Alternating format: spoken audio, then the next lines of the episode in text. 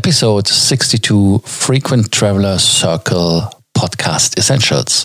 Today's episode is about Condor and maybe they are going to be state owned in future.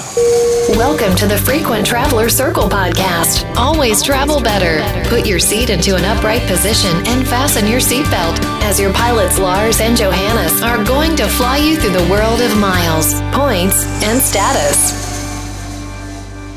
I know, I know today's uh, April 1st and uh, April Fools is going around, but we do not participate in this kind of show.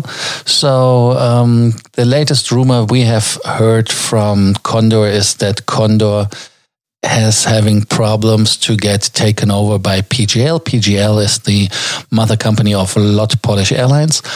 And um, how does this happen? Of course, and now in Corona times, every airline has a lot of trouble, and um, the LOT, especially, they had been grounded as one of the first airlines. They were not allowed to fly anymore by government and um, they need a bailout themselves. And it's very difficult to argue we need money and uh, we need another chunk of money to take over an airline in Europe or wherever in the world.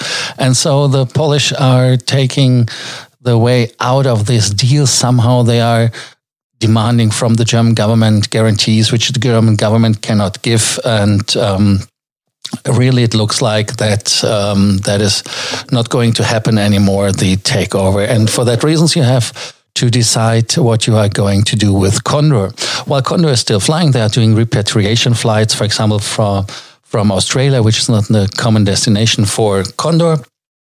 And um, yes uh, the op- option the german government said is that they will take part partly the uh, the the shares of it, or maybe all. I don't know, but they will be stained or government owned. Again, it will be only a short time solution, so they will give them that way the money to um, get sold again to someone else. And um, that is then a second process of selling because the first one was already a little bit a problem now with the outcome as PGL didn't take them over.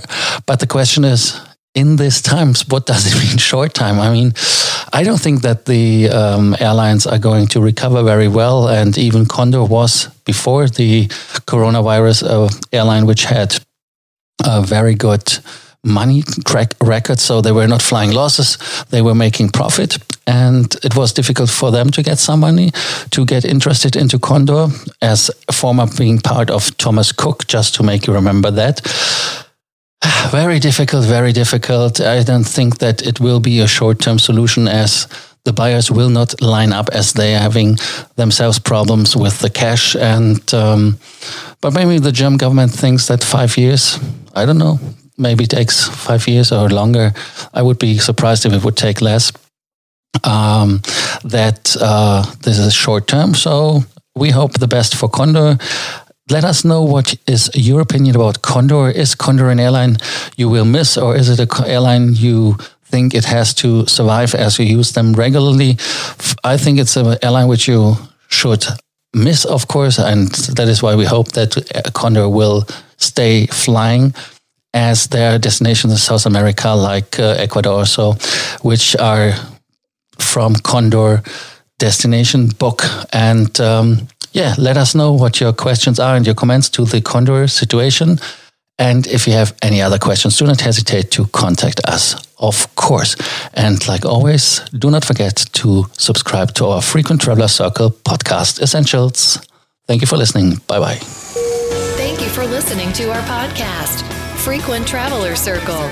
Always travel better and boost your miles, points, and status. Book your free consulting session now at www.ftcircle.com now.